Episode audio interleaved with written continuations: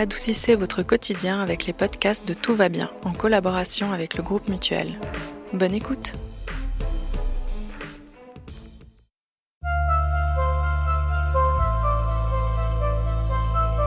Comme tout le monde, enfin je crois, j'ai ces petites habitudes étranges qui m'accompagnent au quotidien.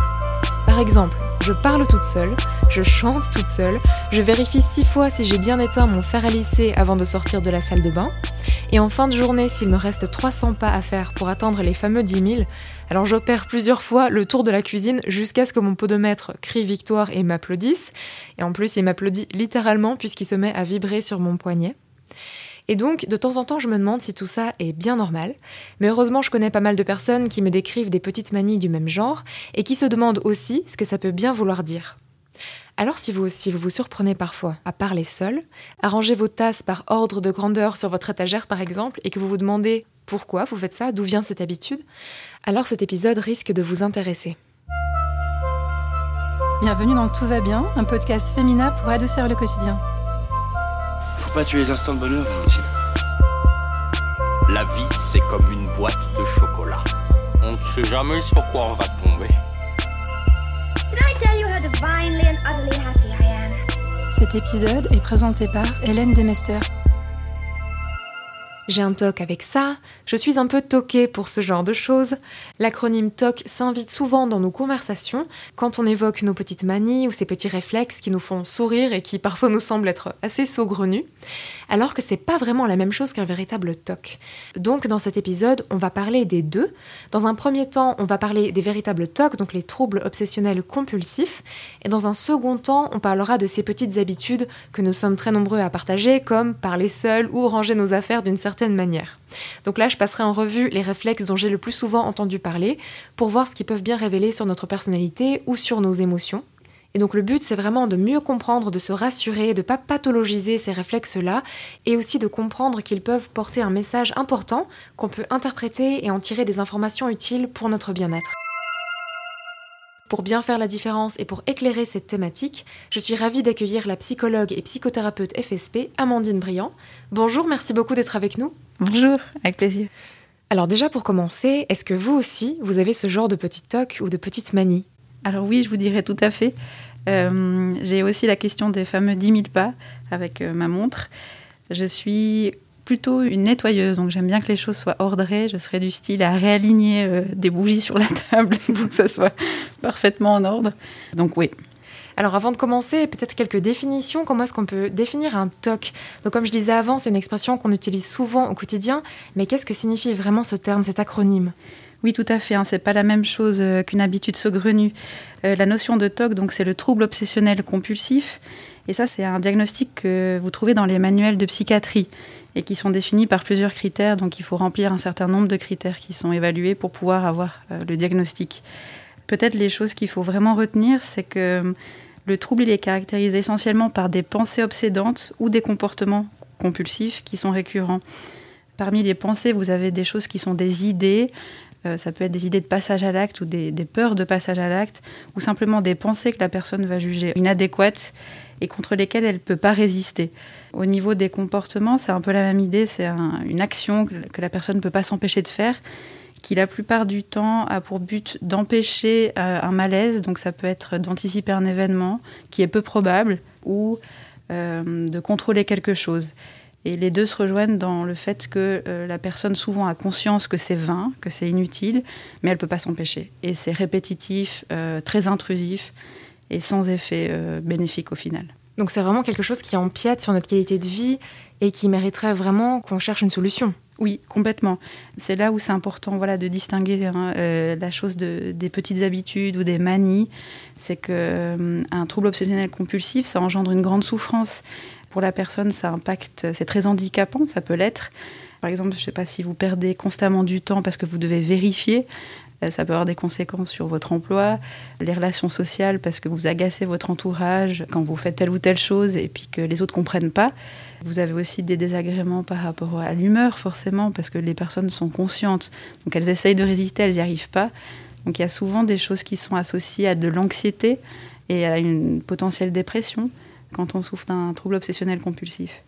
Donc si j'ai bien compris, on les met en place comme des sortes de boucliers contre l'angoisse, contre le stress, pour s'éviter par anticipation de vivre une situation stressante ou désagréable, peut-être pour maintenir une, impression de contrôle qui peut être apaisante. Oui, euh, c'est une des interprétations possibles.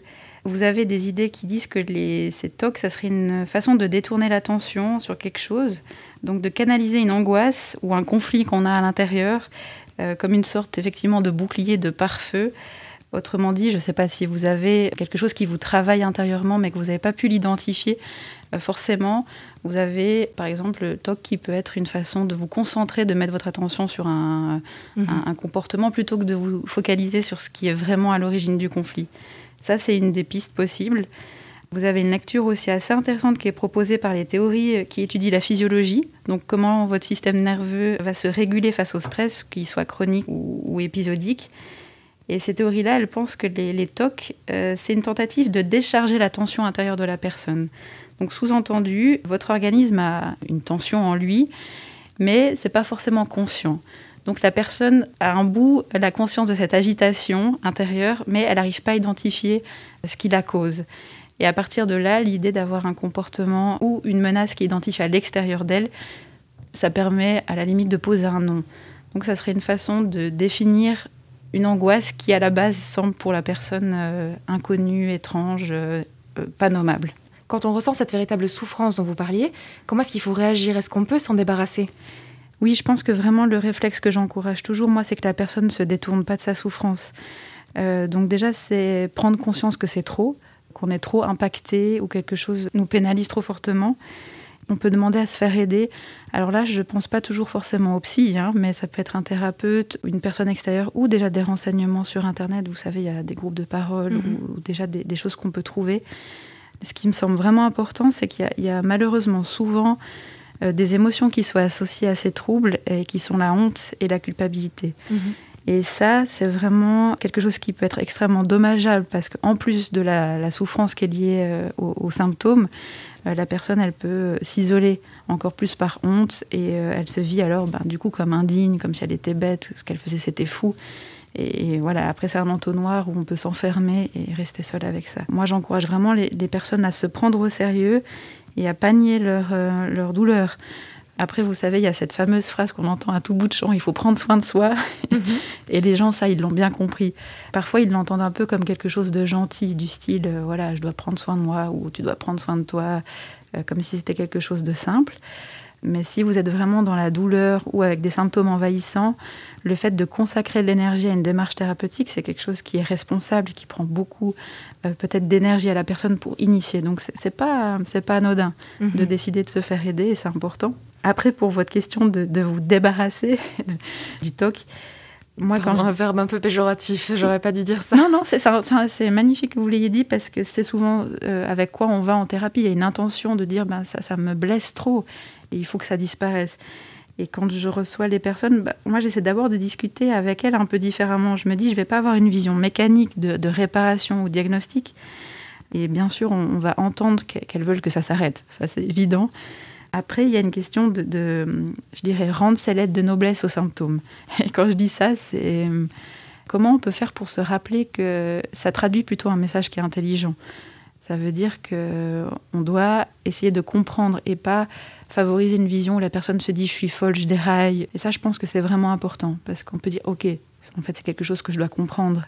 C'est pas fou. Et donc, c'est quoi la différence entre une petite manie, comme parler tout seul, ranger nos tasses de, la plus petite à la plus grande, et un véritable toc qui empiète sur notre quotidien?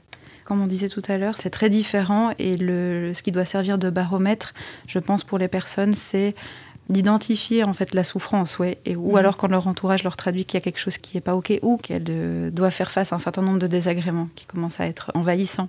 Alors pour la suite de l'épisode, on va plutôt parler de manie. Alors on va laisser le mot toc, même si on l'utilise souvent, euh, de côté maintenant, et plutôt ces petits réflexes comme parler seul, comme je disais dans l'introduction, comme on disait au début, si ça va pour vous. Oui. Alors déjà, je me demandais comment ces petits réflexes, ces petites manies peuvent s'installer. Est-ce qu'elles ont des facteurs déclencheurs ou est-ce que c'est plutôt au niveau de notre caractère? Oui, alors euh, vous utilisez la notion de manie. Et, et peut-être juste pour préciser aussi que euh, si on fait un peu de psychiatrie, mais très brièvement parce que c'est pas ma formation de médecine, La manie, donc, ça renvoie à, quelque chose qui est un trouble de l'humeur. Euh, ah, d'accord. Mais, mais disons que dans le langage commun, effectivement, les petites manies, c'est les tendances comme ça à faire des choses euh, ou des petites habitudes.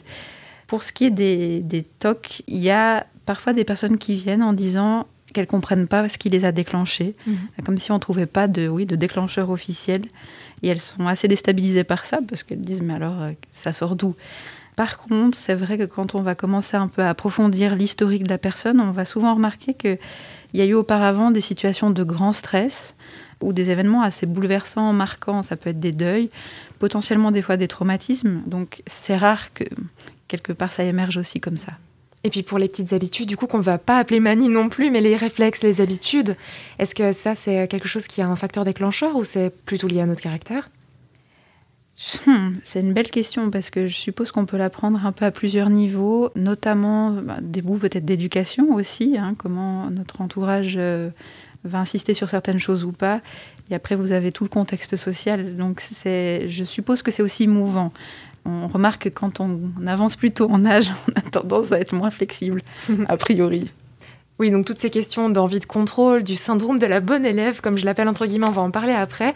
Là, je vais passer en revue les petites habitudes qui nous prêtent à sourire, mais qui nous interrogent quand même, et qui nous parfois nous mènent aussi à nous demander euh, est-ce que je suis pas un peu bizarre de faire ça?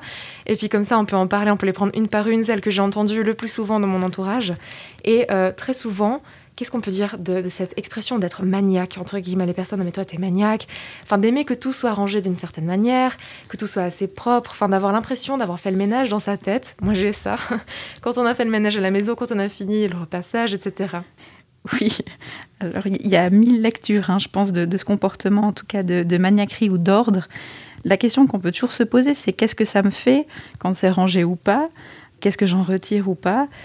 Est-ce que c'est satisfaisant ou au contraire est-ce que c'est un malaise quand je peux pas le faire, que je suis frustrée, que j'ai honte euh, Est-ce que je vais comparer en pensant aux intérieurs de mes amis euh, qui sont magnifiques et, le mien qui est légèrement débordant euh, Est-ce que je me sens obligée et coupable si je le fais pas? Donc tout ça, c'est des questions que, qu'on peut se poser pour être curieux de voir si ce qu'on fait, c'est conscientisé ou pas. Pour moi, et vraiment l'intérieur, ça me parle, hein, parce que je suis quelqu'un qui va plutôt avoir tendance à ranger aussi dans une sorte de que l'ordre extérieur produit un apaisement. Mais après, vous pourriez aussi envisager des questions qui sont liées au vide, supporter le fait qu'on ne s'active pas, donc euh, l'ennui et le contrôle. Est-ce que je supporte que quand j'arrive chez moi, il y ait un meuble ouvert et, et je sais pas, deux, trois trucs qui traînent sur la table? Pour la majeure partie d'entre nous, le fait de rentrer chez nous et par exemple de passer cinq minutes à rien faire, c'est déjà un sacré défi. Donc faire le ménage pour s'empêcher de rien faire, pour empêcher ce vide, et aussi pour rester actif et peut-être fuir d'autres choses qu'on pourrait faire qui auraient moins une, comment dire, une récompense immédiate peut-être oui, euh, récompense et ou canalisation un peu de cet mhm. état d'agitation où il faut toujours faire quelque chose de son temps. Et, ça, du coup, c'est une lecture qui vous permet aussi de penser à plus large que la personne toute seule, son propre caractère, son fonctionnement, mais au niveau social, à quoi ça renvoie Au niveau de, cette sensation d'apaisement aussi, alors il y a certaines personnes qui ont l'habitude de vérifier plusieurs fois si elles ont bien éteint leur fer à repasser, emmener leurs clés, éteint leur ordinateur, débrancher les prises. Qu'est-ce que ça peut souligner ce réflexe? Oui, à nouveau, moi je crois que je pense que pour s'orienter, on peut vraiment se poser la question qu'est-ce que ça me fait si je ne le fais pas? Qu'est-ce que mhm. ça va induire en moi? Et je crois qu'il y a vraiment beaucoup de ces habitudes qui ressemblent à une recherche d'apaisement, que ce soit à la fois psychique, euh, la satisfaction, vous savez, des fois, c'est fait, on est content, et aussi des fois physique, parce qu'on a peut-être, en faisant euh, son ménage, dégagé un peu d'énergie comme ça corporelle. Mhm.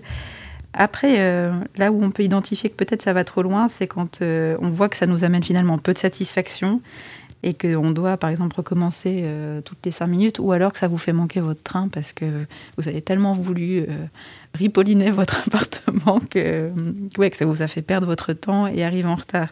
Donc, on peut se poser la question est-ce que je me sens prisonnier ou prisonnière de ce comportement euh, pour s'orienter? Alors une autre habitude, plutôt réflexe euh, et manie, si j'ose, que, que TOC, c'est parler seul au quotidien. Il y a beaucoup de personnes autour de moi qui ont ce réflexe euh, assez souvent et qui se demandent ce que ça veut dire, est-ce que c'est normal?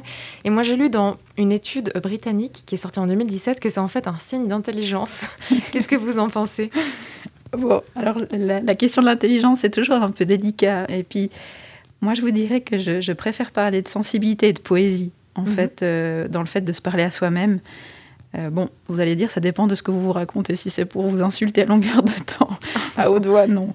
Mais euh, se parler tout seul, moi, j'aurais tendance à voir ça comme quelque chose qui est de, l'auto-apaisement aussi, euh, quelque chose qui dit comment on s'accompagne soi-même dans le quotidien. On peut dire une présence à soi-même, ça c'est une ressource, c'est vraiment magnifique si on peut être une propre présence pour soi. Et, j'ai l'impression que c'est assez répandu, particulièrement dans ce contexte où il y a beaucoup de personnes qui ont expérimenté fortement la solitude. Et pour moi, alors, à partir de là, à son paroxysme, euh, ça peut être une intelligence de survie, la capacité à être son propre compagnon et à se parler à soi-même si on est seul, par exemple. Une autre habitude dont on m'a parlé, c'est l'appréciation des chiffres ronds ou pairs. Par exemple, quand on va augmenter ou baisser le volume de la télévision, on l'arrête sur un nombre pair comme 50 ou 30 et le 13 ou le 17 va un peu nous gêner parce qu'on ne trouve pas ça satisfaisant. Qu'est-ce que ça peut révéler alors ce réflexe? Je ne sais pas, ça pourrait être du perfectionnisme ou une sensibilité à ce qui peut être euh, peut-être perçu comme plus harmonieux.